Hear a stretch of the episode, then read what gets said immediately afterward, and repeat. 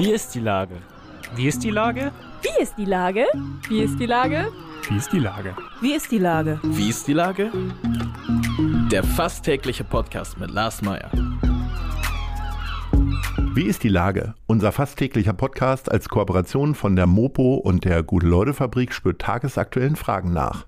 Seit 2020 kommen prominente Lenker und unbekannte Denker, also Barkeeper, Bäckerinnen oder Bürgermeister, knapp 15 Minuten zu Wort. Die Auswahl ist rein subjektiv, aber immer spannend und überraschend. Mein Name ist Lars Meyer und ich rufe fast täglich gute Leute aus Hamburg an. Unser Partner, der das diese Woche möglich macht, ist das Mercado in Altona. Am Sonntag, den 3.4., heißt es wieder Altona Altona blüht auf. Mit Aktionen rund um Frühling, Sport, Inklusion und Bewegung wird das Zentrum Altonas bereits zum sechsten Mal zu einem großen Frühlingsfest. Natürlich lädt das Mercado an diesem verkaufsoffenen Sonntag zum Shoppen ein. Infos auf mercado.hamburg. Das war Werbung. Herzlichen Dank. Heute befrage ich Dr. Simone Tiede vom Harburg-Hus. Ahoi Simone. Ahoi, hallo Lars, vielen Dank für die Einladung. Sehr gerne. Liebe Simone, das Thema Obdachlose geht ja derzeit ein wenig unter bei der vielfältigen Themenlage, so wie ich es mal ausdrücken. Äh, wie ist die Lage im Harburg-Hus? Ja, du hast natürlich recht. Die, die Situation in der Ukraine beschäftigt alle sehr und natürlich auch äh, die Gäste aus dem Harburg-Hus und das gesamte Team. Das kann man einfach so sagen. Das äh, ist, ist sehr auffällig.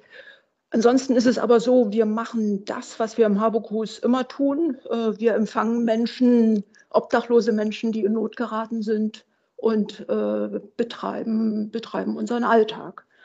Und das heißt für uns eben, ähm, dass wir einen Tagesaufenthalt anbieten, an dem ungefähr 50 Personen zu uns kommen. Das sind jetzt nicht alles nur obdachlose Menschen, sondern auch Menschen aus der Region, die sich einsam fühlen, altersarme Menschen, Menschen, die einfach auf eine Tasse heißen Kaffee vorbeikommen oder auf ein Gespräch.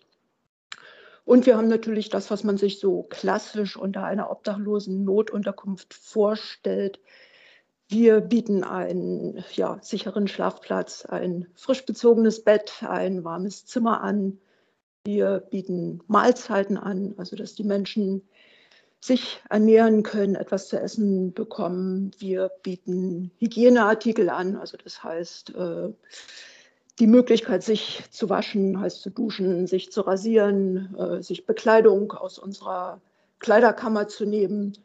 Oder wir bieten auch medizinische Grundversorgung an, weil ja viele Menschen, die auf der Straße leben, eben mit Wunden zu tun oder Infektionskrankheiten, wo wir ehrenamtliche haben, die sich darum kümmern. Und eine Besonderheit vom Harburg-Hus, äh, was wir immer sehr gerne erwähnen, weil es wirklich ja, relativ einmalig ist, dass wir eben nicht nur zweibeinige Gäste aufnehmen, sondern auch Hunde.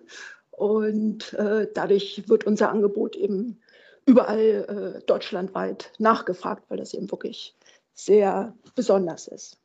Ja. Wie seid ihr auf die Idee gekommen, äh, auch ähm, quasi Schlafplätze für Hunde mit anzubieten? Also die Idee ist ja nicht ganz fern. Man sieht ja auch Obdachlose sehr häufig mit Tieren, dass es wiederum so besonders ist, dass sie äh, eben dann keine Tiere mit in Obdachlosenunterkünfte mitnehmen können, ist ja fast nachvollziehbar. Aber äh, wie seid ihr auf die Idee gekommen? Wie setzt ihr das vor allen Dingen um? Also im Prinzip sind wir genauso auf die Idee, Idee gekommen, wie du es jetzt beschrieben hast. Also man sieht viele Menschen, die unterwegs sind, dass sie einen Hund dabei haben. Also dass einfach viele Obdachlose ja, äh, ihren, ihren letzten verbliebenen Freund oder Gefährten äh, auf vier Beinen eben haben. Und so ist der Gedanke, als das Harburg-Hus vor dreieinhalb Jahren gegründet wurde, eben entstanden, die, diese Menschen eben sozusagen nicht auszugrenzen, in, indem man sie nur alleine aufnimmt und in den Sack bringen deinen Hund, deinen Gefährten ins Tierheim, was viele Menschen einfach nicht machen würden. Da muss man nur sich selber vorstellen, wenn man einen Hund hat, das würde man auch nicht so ohne weiteres tun. Und so ist einfach aus, äh, aus äh, dem Erkennen, dass es Menschen, obdachlose Menschen mit Hund gibt, äh, für sie ein Angebot zu schaffen. Ähm, wie funktioniert das dann im Praktischen? Ich kann mir vorstellen, wenn viele unterschiedliche Hunde, die meistens ja auch äh, Schwierigkeiten haben mit ihrem sozialen Verhalten, ähm, wird das wahrscheinlich ja schwierig, oder? Erstaunlicherweise funktioniert das ziemlich gut. Und das hat was damit zu tun, dass die Hunde äh, auch eine, eine, hohe Sozialverträglichkeit haben. Also mhm. einfach, weil die den ganzen Tag mit Herrchen und Frauchen unterwegs sind. Da machen die sozusagen keine Sperenzchen, sondern sind ein, ein eingespieltes Team und äh, auch sehr zutraulich, sodass wir also keine Beißereien äh, hier vor Ort haben oder äh, dass, dass da große Aufregung, weil großes Hundegebell ist. Nee, also das äh, gestaltet sich ziemlich, ziemlich gut und spricht natürlich auch äh, für, für die besondere Atmosphäre im Harburghus, wenn man das muntere Treiben dort von, von Mensch, Tier oder Mensch und Hund erlebt. Also das ist wirklich sehr schön anzusehen. Und mhm. es ist ja auch so, wir sind eine kleine Einrichtung. Also wir haben 15 Schlafplätze und nehmen maximal fünf Hunde auf. Also man muss sich das jetzt nicht wie im Tierheim bei uns vorstellen. äh, wie, also 15 Schlafplätze kann ich mir vorstellen, sind ja schnell belegt. Wie oft seid ihr denn da eigentlich ausgebucht? Immer, immer. Rund um die okay. Uhr. Und wie kriegt man das dann hin, Leute abzuweisen, wenn die da, was weiß ich, um 23 Uhr um die Ecke kommen und sagen, ich hätte gerne einen Schlafplatz, es regnet draußen und dann muss man sagen, tut mir leid? Also das Haberkus ist da sehr, sehr flexibel. Das heißt, wir haben Schlafplätze, das sind richtige Betten, so wie du und ich äh, mhm. äh, das von zu Hause her kennen. Mhm. Wenn die Not ganz groß ist, dann machen wir äh, uns so einen großen Vorraum auf und sagen, du kannst dich hier auf einen Stuhl hinsetzen oder dich äh, strecken. Mhm. Das sind dann sozusagen Notplätze, da ist es dann wenigstens warm und, und einen Kaffee und einen Tee gibt es auch immer. Und ansonsten gibt es eben so das Prinzip äh, zu gucken nach der Bedürftigkeit. Also da sind die Kollegen dann geschult, dass sie dann eben sagen, Frauen vor Männer, alte Menschen vor jüngeren Menschen und dass äh, aber niemand weggeschickt wird, sondern es wird eben geguckt, kann man denjenigen, für den man jetzt vielleicht keinen Schlafplatz hat, eben, ich sag mal, eine Übernachtung im Sitzen anbieten oder kann man sie irgendwie weiter verweisen durch ein Telefonat, dass man anruft und fragt, äh, habt ihr hier vielleicht noch einen Platz frei? Also wir versuchen ja. wirklich, ja, die, die Not der Menschen vor Ort einfach zu, zu lindern und irgendwie es für sie ein bisschen besser zu machen. Und die Regeln sind wahrscheinlich ja auch eingespielt. Das heißt, man weiß schon, man muss irgendwie, keine Ahnung, um 18 Uhr bei euch sein, um relativ sicher einen Platz zu haben. Oder wie funktioniert das? Äh, ist auch ganz unterschiedlich. Also äh, telefonisch, also teilweise, dass die äh, Menschen dann anrufen und fragen, wie funktioniert das bei euch, so wie du jetzt. Mhm. Oder unsere Flyer werden gelesen, dass sie dann eben schon wissen, ach so, das ist hier an der Außenmühle und dann gehe ich vorbei und frage direkt vor Ort. Also da ist auch viel ja, Mund-zu-Mund-Propaganda und wir haben mittlerweile auch einen sehr guten Ruf, äh, also dass wir einfach bekannt sind und ja, die Menschen auch vermittelt werden. Also dass auch äh, Anrufe von, ja, ich sag mal jetzt, Menschen aus der Umgebung kommen, die irgendjemand gesehen haben und sagen, könnt ihr da nicht was machen? Hier sitzt jemand, der sieht bedürftig aus.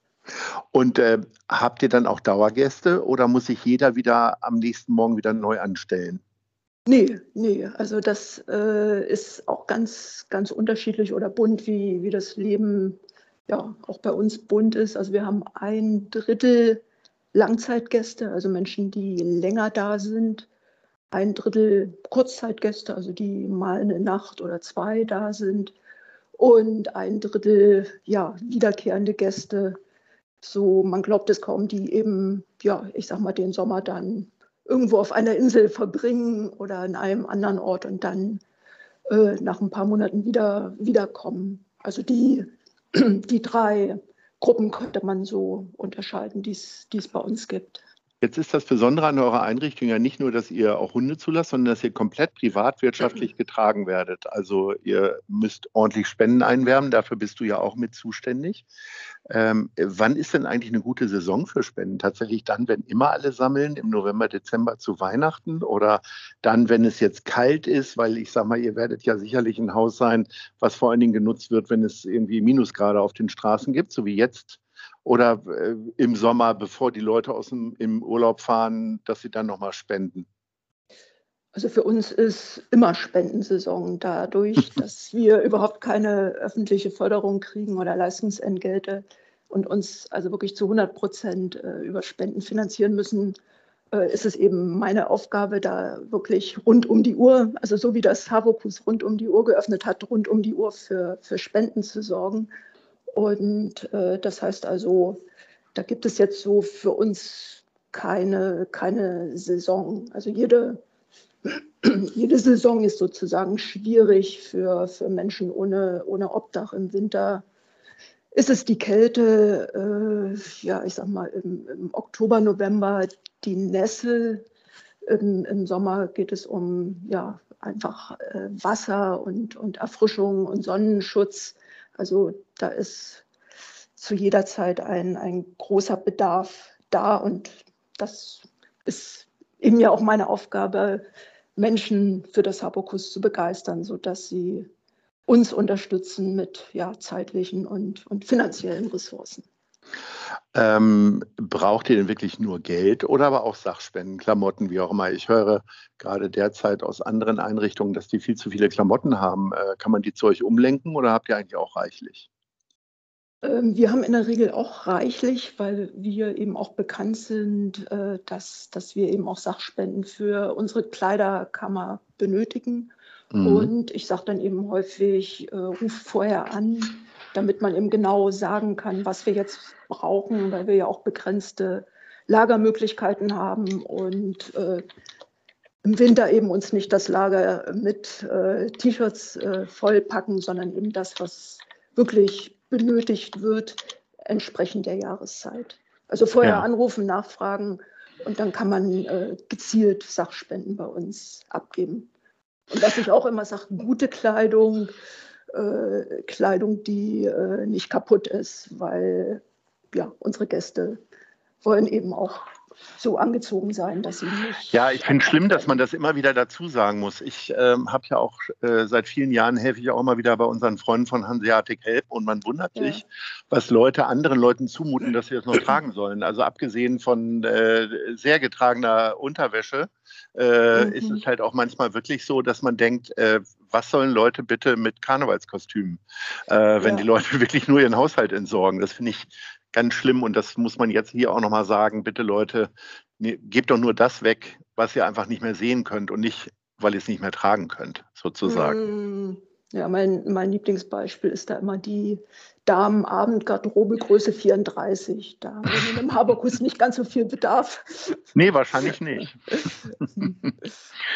Simone, wir sind schon am Ende unserer kleinen Plauderei und das führt uns zur Top 3. Und äh, ich habe mir überlegt, Mittagessen muss man ja überall und du vor allen Dingen in Harburg. Ich hätte gerne von dir die Top 3 äh, der Mittagsimbisse oder Restaurants in Harburg. Fangen wir mal Platz 3 an ist ja immer schwer mit so einem Ranking und das Haberkus darf ich ja nur mit seinen leckeren Mahlzeiten nicht nennen. Nee.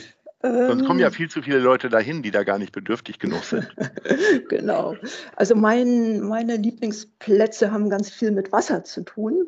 Ja. Und zwar habe ich zum einen den Leuchtturm hier an der Außenmühle, wo ich sehr gerne bin, weil zum einen die Qualität des Essens einfach top ist und das wirklich sehr, sehr lecker ist und zum anderen eben der Blick grandios ist. Mhm. Daher ist der Leuchtturm ganz, ganz weit oben auf meiner Liste. Auf Platz 3 war der. Jetzt kommen wir auf, zu Platz 2. Platz 2 ist gegenüber, das ist das Bootshaus, ähm, hat eben auch die tolle Lage, ist eine etwas lockere Atmosphäre, da kann man gut nach der Arbeit noch so ein Aperol Spritz mit den lieben Kollegen und Kolleginnen trinken. Mhm. Von daher ist, ist das meine Empfehlung 2.